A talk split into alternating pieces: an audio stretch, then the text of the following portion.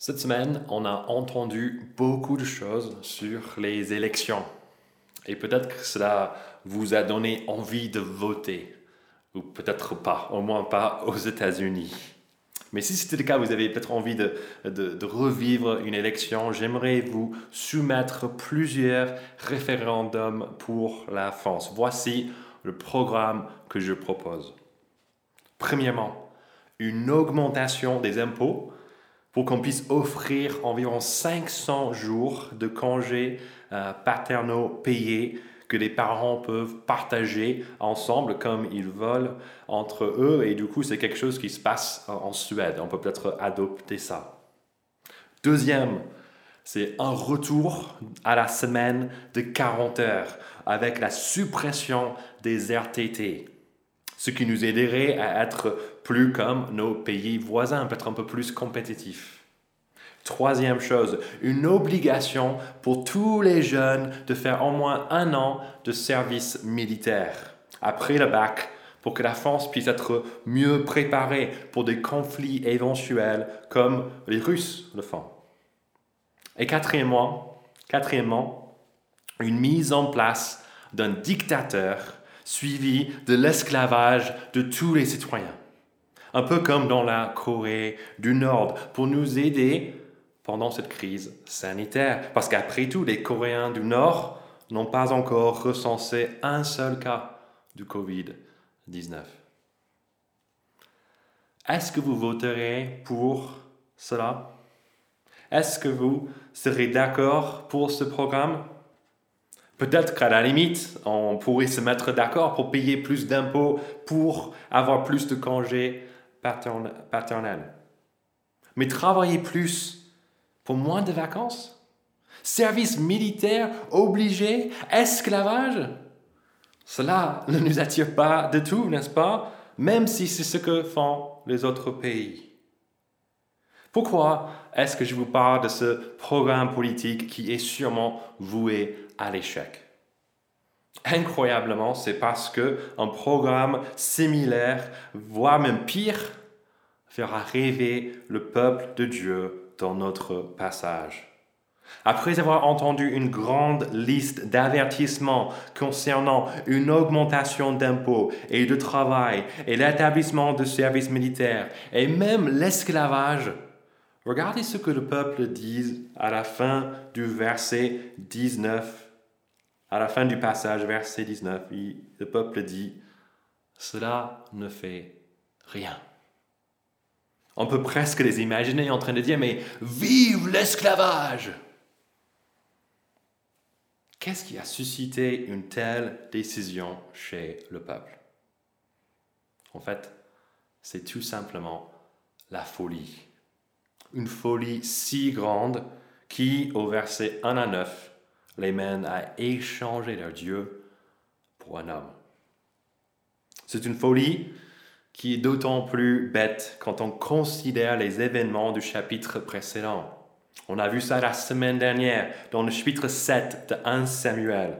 Après 20 ans d'avoir négligé Dieu, après 20 ans d'esclavage, d'être sous l'autorité des Philistins, leurs ennemis, le peuple a enfin retrouvé son chemin.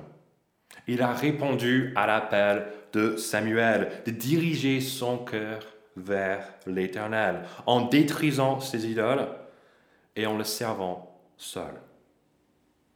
Quel en était le résultat de cette confiance de nouveau placée en Dieu? Le peuple a vaincu ses ennemis. La paix et la prospérité régnaient partout. Et Samuel, il était là pour aider le peuple à rester sur le bon chemin. On aurait pu s'attendre à, ce que le chapitre 8 commence avec la phrase Ils vécurent heureux et eurent beaucoup d'enfants. Apparemment, c'était un peu le cas aussi, parce que regardez comment le chapitre 8 commence. On apprend que Samuel, le prophète juge du peuple, a eu des fils, deux fils, Joël et Abijah.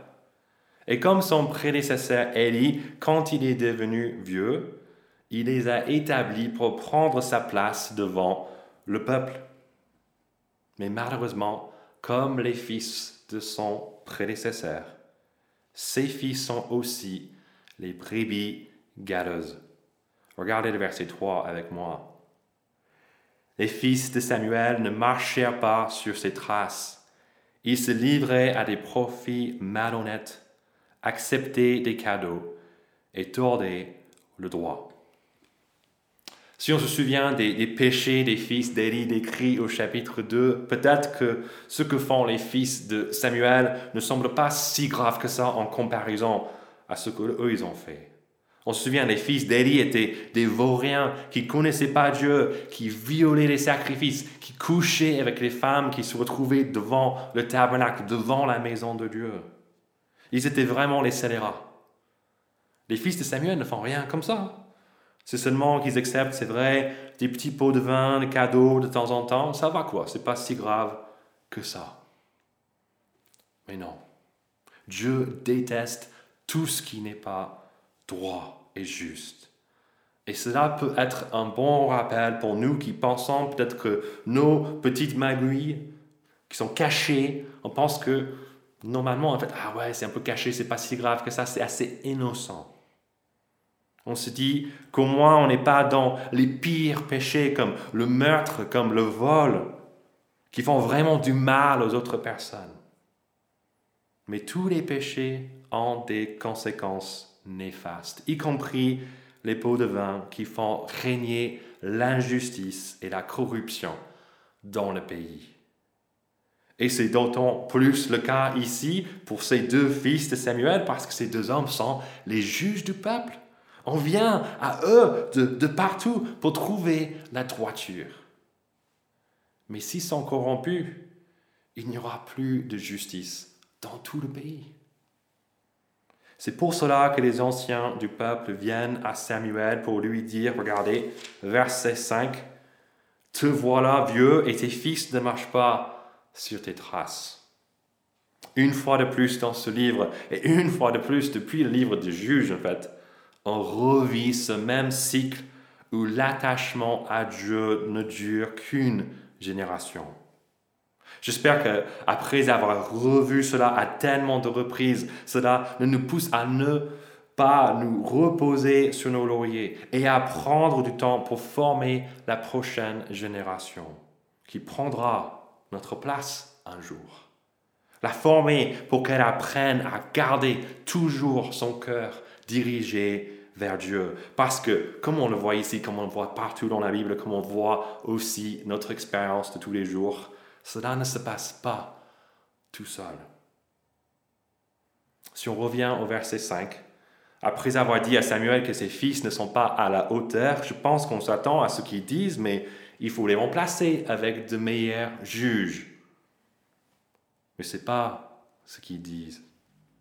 Il lui demande, regardez, maintenant établis sur nous un roi pour nous juger, comme on en trouve dans toutes les nations. Ce que le peuple demande ici n'est pas d'abord très logique. Je vais vous expliquer. Après avoir vu que les fils de Samuel ne marchent pas sur ses traces, quelle est la solution pour eux? En fait, c'est de mettre en place un roi. Mais qui dit roi dit aussi fils du roi qui reprend inévitablement sa place après lui, n'est-ce pas? Donc la solution, on a Samuel qui a ses mauvais fils, et de choisir d'être bloqué euh, sous le règne de notre homme en roi, et puis ses enfants qui pourraient aussi être mauvais. De plus, dès que le roi est en place, il est en place pour toujours. Les juges, c'est quelque chose de temporaire, on peut les changer, ils peuvent être vidés, etc. Mais euh, un royaume, ça dure.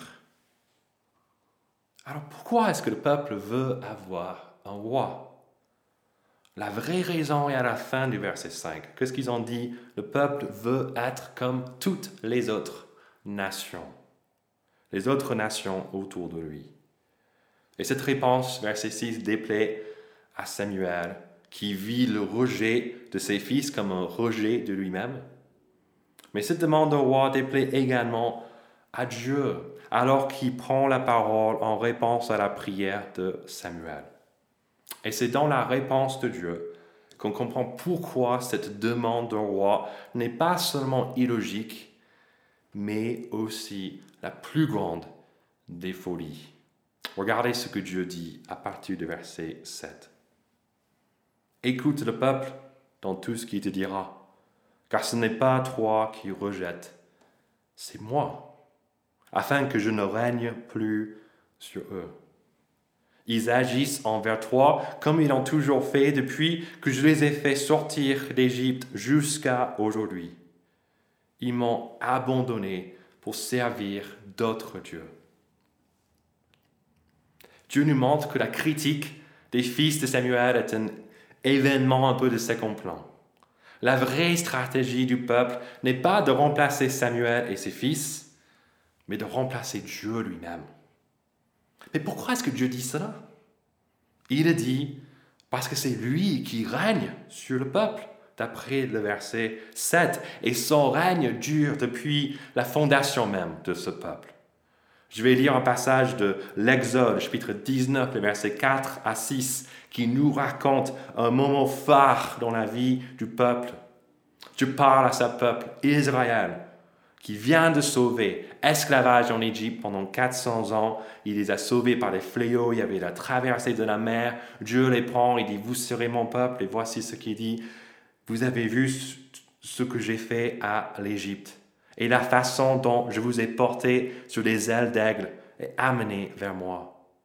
Maintenant, si vous écoutez ma voix, si vous gardez mon alliance, vous m'appartiendrez personnellement parmi tous les peuples.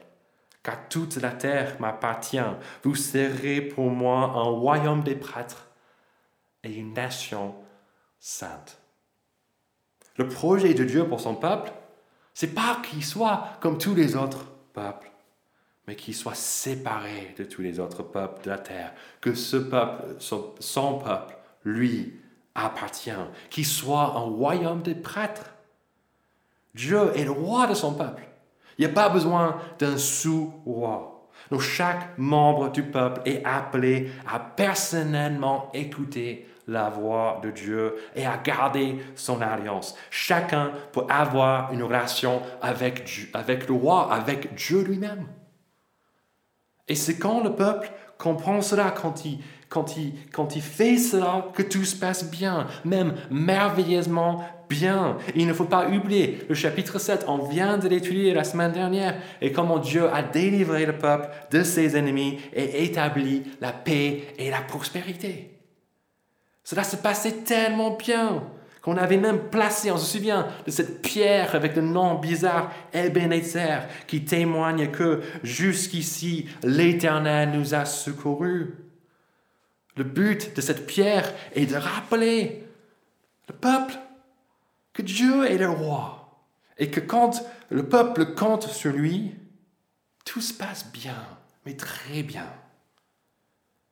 Mais malgré la présence de cette pierre, le peuple oublie Dieu. C'est pourquoi Dieu, il aurait pu établir sa propre pierre au verset 8, pas en disant jusqu'ici, mon peuple m'est resté fidèle. Mais regardez, jusqu'ici, mon peuple m'a abandonné pour servir d'autres dieux. Mais pourquoi est-ce que le peuple veut abandonner le règne de Dieu? Et puis encore, pourquoi est-ce qu'ils pensent que le règne de n'importe quel homme, ne dépend pas, veut celui-là, on veut juste un homme pour régner sur nous. Pourquoi est-ce qu'ils pensent que n'importe quel homme sera mieux pour eux que Dieu C'est la nature en fait du péché qui est à sa racine la folie.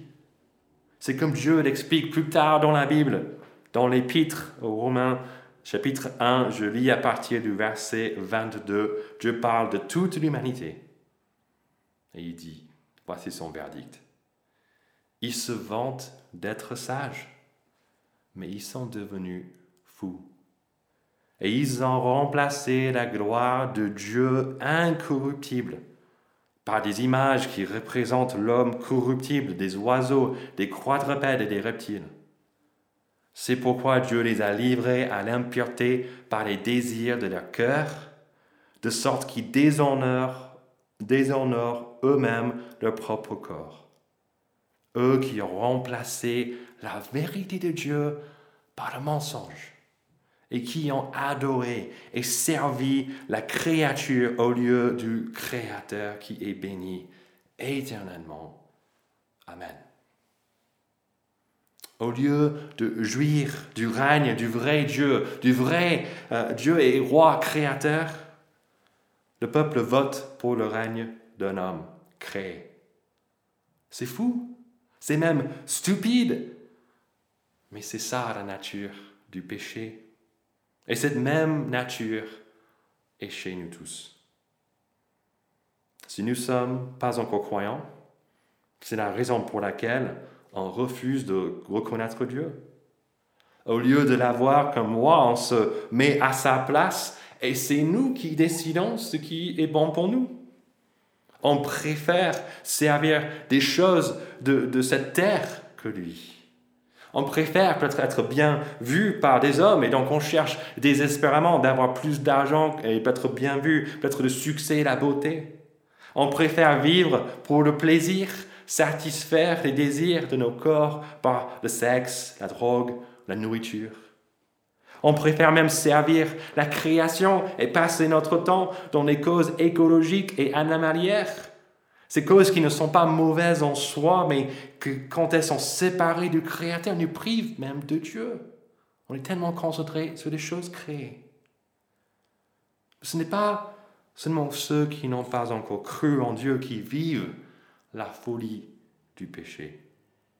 C'est aussi le cas pour nous qui croyons.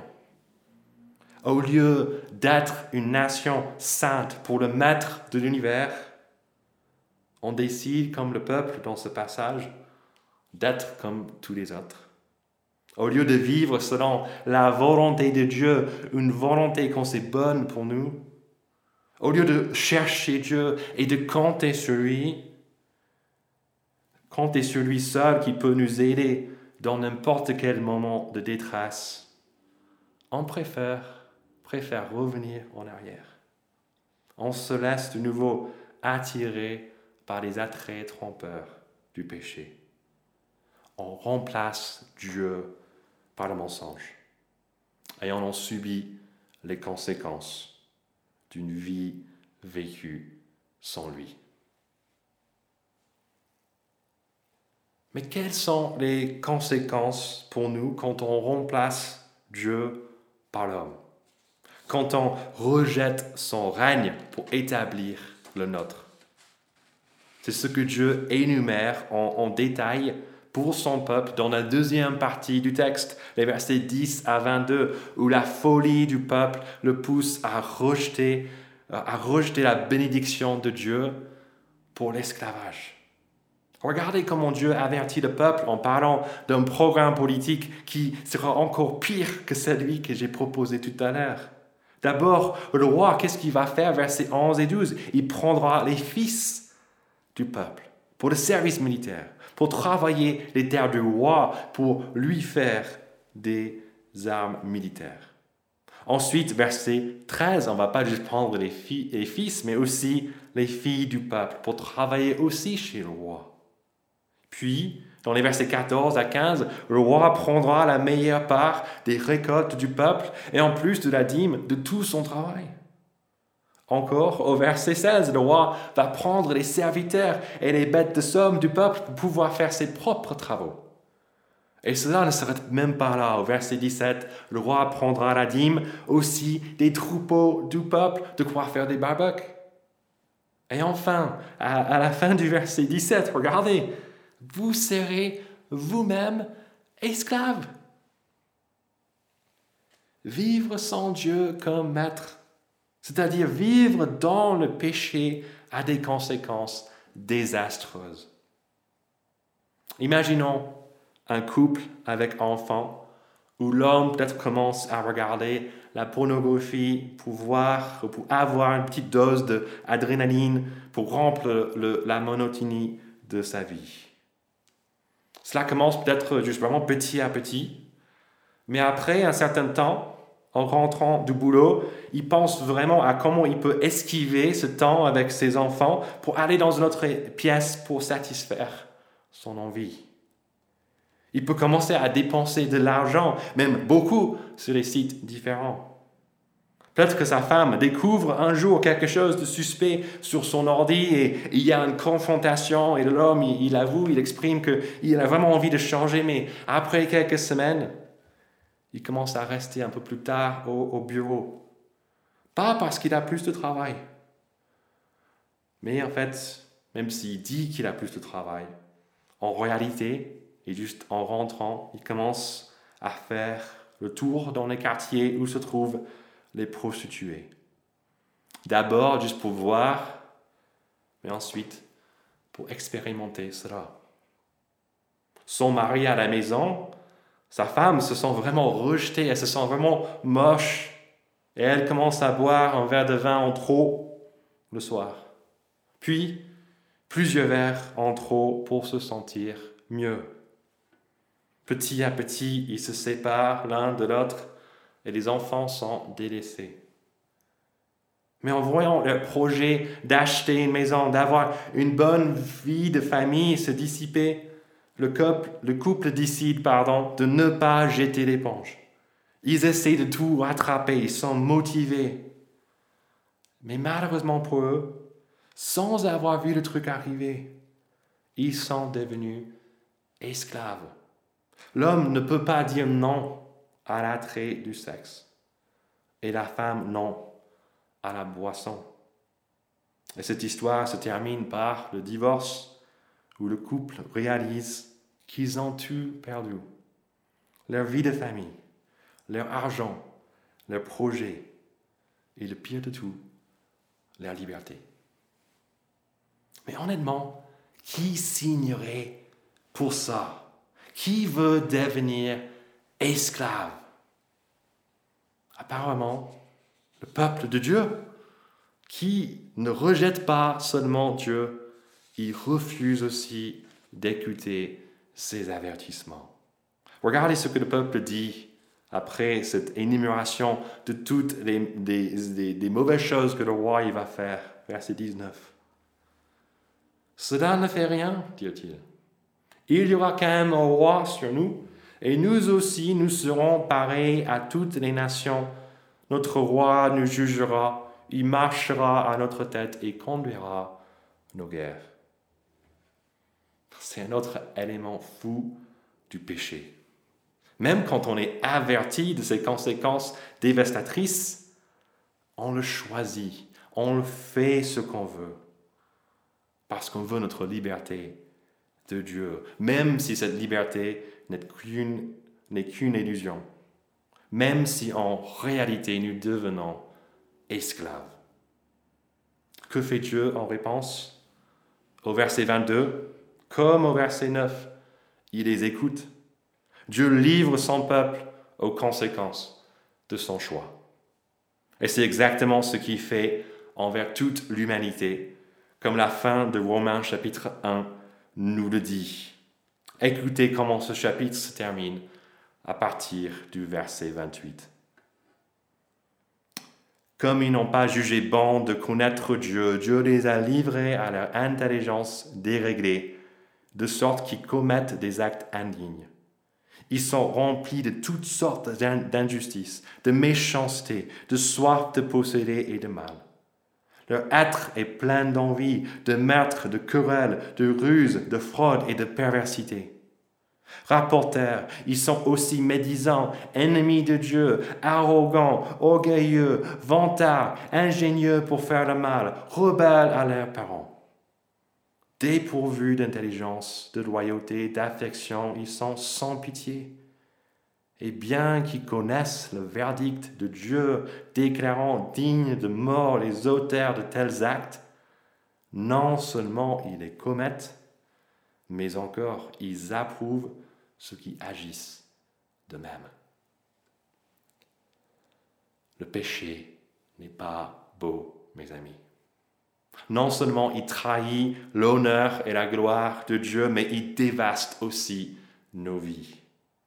C'est ce que le peuple va expérimenter avec l'arrivée du premier roi Saül. C'est son histoire qui sera racontée dès les prochains chapitres, dès la semaine prochaine. C'est un roi en fait qui commence assez bien, mais qui se termine mal, aux dépens du bien-être du peuple. Et c'est par rapport à ce roi que Dieu dit gravement ici, regardez, 1 Samuel chapitre 8, verset 18, Alors vous crierez contre votre roi, c'est lui que vous vous serez choisi, mais l'Éternel ne vous exaucera pas. Le choix du peuple d'avoir un roi est un choix permanent. Même crier à Dieu ne va pas les sauver du roi. Mais du coup, quel espoir existe pour le peuple si jamais il retrouve ses sens? Et quel espoir existe pour nous aujourd'hui qui avons tous choisi de rejeter Dieu et de ne pas écouter sa voix?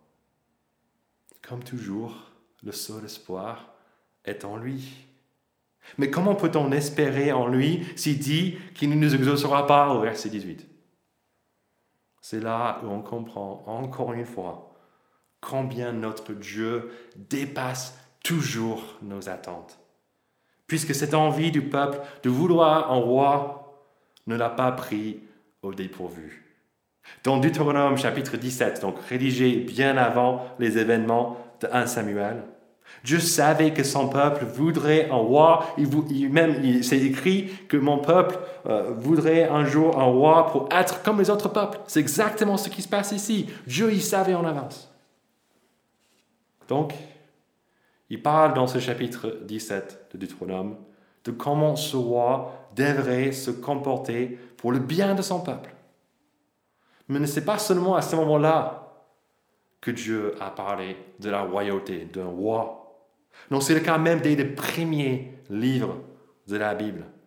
À la fin de la Genèse, chapitre 49, c'est Jacob, Israël, qui bénit ses fils et il dit à Judas, le sceptre ne s'éloignera pas de Judas, ni le bâton souverain d'entre ses pieds, jusqu'à ce que vienne le Shiloh et que les peuples lui obéissent. Le sceptre et le bâton sont deux images de royauté et ils ne partiront pas de la tribu de Judas. Le reste de ce verset, c'est un peu difficile à traduire, difficile à comprendre. Il peut faire allusion à l'endroit de Silo, de Silo, en fait, ce qui était le centre des événements des chapitres 1 à 4 de 1 Samuel. Mais depuis, on n'a pas entendu parler de cet endroit. Avec l'arrivée du roi, l'époque des juges, l'époque du tabernacle à Silo, c'est fini. Mais ce verset dans la Genèse peut aussi faire allusion à un Shiloh, qui peut être traduit comme un envoyé ou un pacificateur qui viendra de la tribu de Juda et à qui tout le peuple de la terre obéiront. Qui est ce Shiloh? Qui est ce, ce envoyé, ce pacificateur? C'est une allusion au Messie, loin, au roi que Dieu désignera de la tribu de Juda.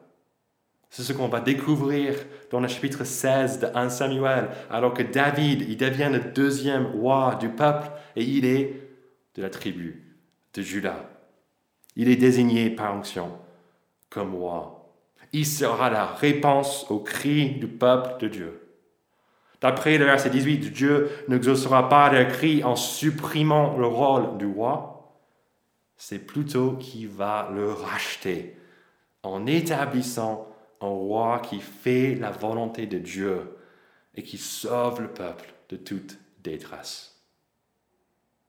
Mais alors que David était l'espoir de son peuple en réponse du mauvais roi Saül, le reste de la Bible pointe vers un autre roi, un fils de David, qui viendra un jour pour être le Shiloh, l'envoyé, le pacificateur par excellence.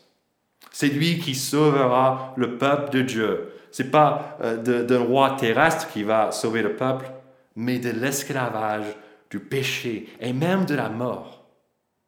Et vous savez quoi?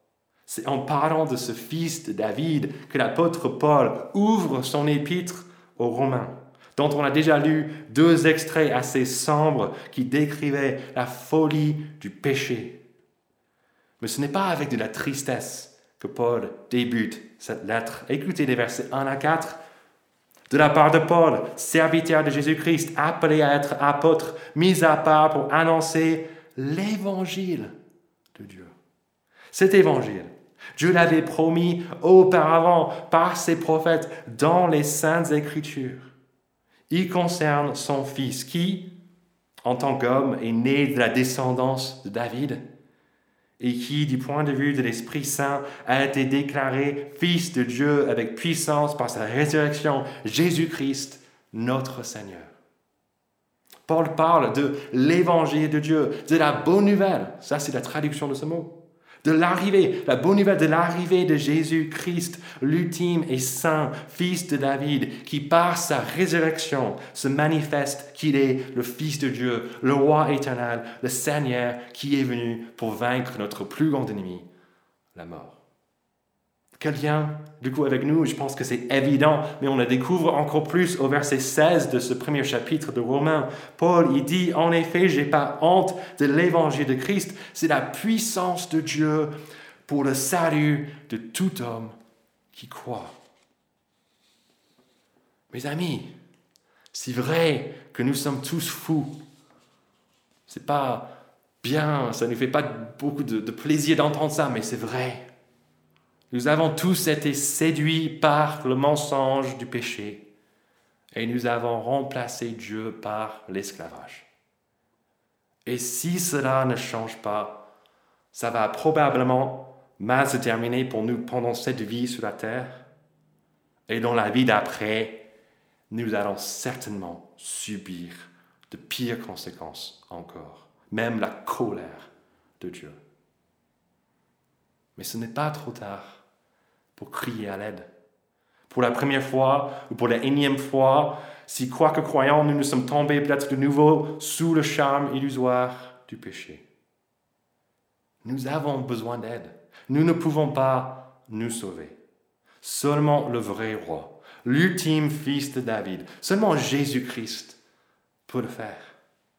Crions à lui donc, pour qu'il nous sauve du désordre de notre vie et de la menace de la mort. Crions à lui pour qu'il nous sauve pour une éternité sous son règne bienveillant.